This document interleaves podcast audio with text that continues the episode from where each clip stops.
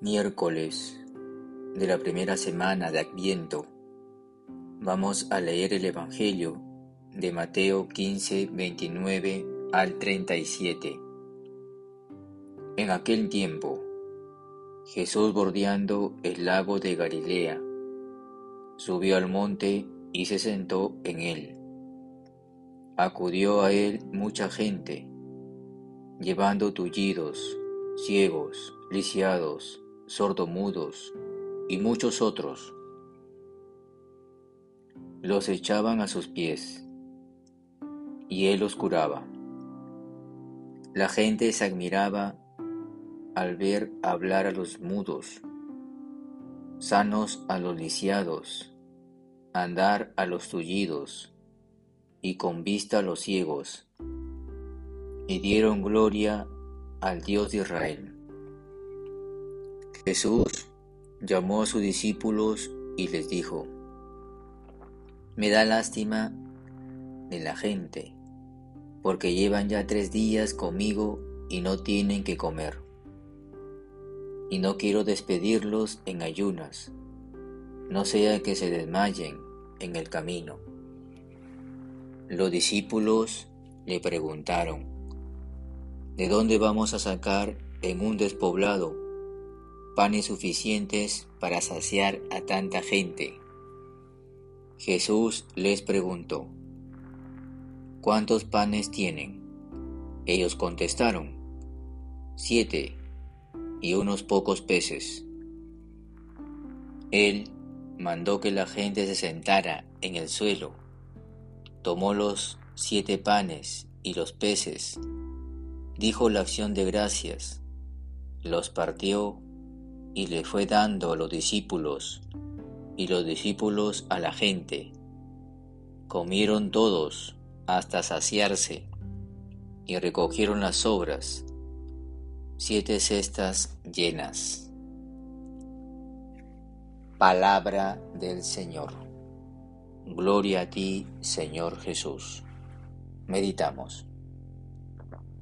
En el Evangelio de hoy, queridos hermanos, nos muestra claramente el gran poder de Jesús. Jesús se presenta como el Hijo de Dios a través de su gran poder a través de la sanación que hace a tanta gente de diferentes enfermedades. Se muestra la parte divina de Jesús, pero también se muestra la parte humana de Jesús. Jesús que tiene sentimientos, Jesús que se pone triste, Jesús que se preocupa al ver a la gente necesitada, y que padece de enfermedades y sobre todo necesita una esperanza. Por eso Jesús se manifiesta su gran humanidad llena de amor, llena de esperanza, llena de caridad, llena de fraternidad y a la vez su divinidad, donde les concede la sanación a mucha gente.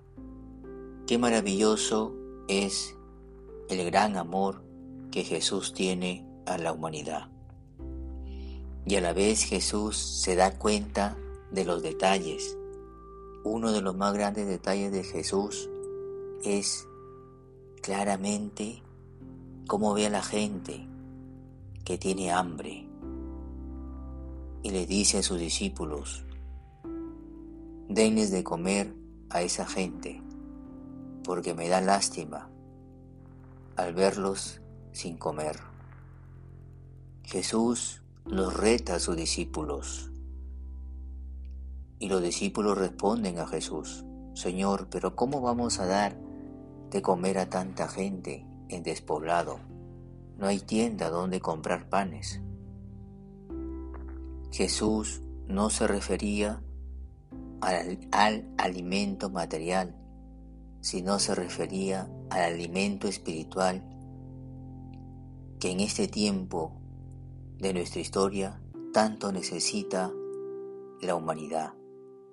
Necesita del alimento, de la palabra, del Evangelio, para que mucha gente se convierta y quede sanada y quede curada en este tiempo de pandemia en que vivimos, donde muchas personas han perdido la vida, donde muchos seres queridos, papá, mamá, niños, niñas, están sufriendo con muchas heridas de las pérdidas de sus seres queridos, pues la única sanación que nos ofrece Cristo es la sanación y el alimento espiritual, el alimento de la Eucaristía, el alimento de la palabra que nos redime y que nos sana y nos lleva a la vida eterna. Jesús los reta a sus discípulos y en este tiempo también a nosotros nos reta que debemos dar de comer a la gente de la palabra, del testimonio, de la coherencia de vida. Qué maravilloso es el gran amor de Jesús. Queridos hermanos, yo los bendigo en el nombre del Padre, y del Hijo, y del Espíritu Santo. Amén. Bendiciones.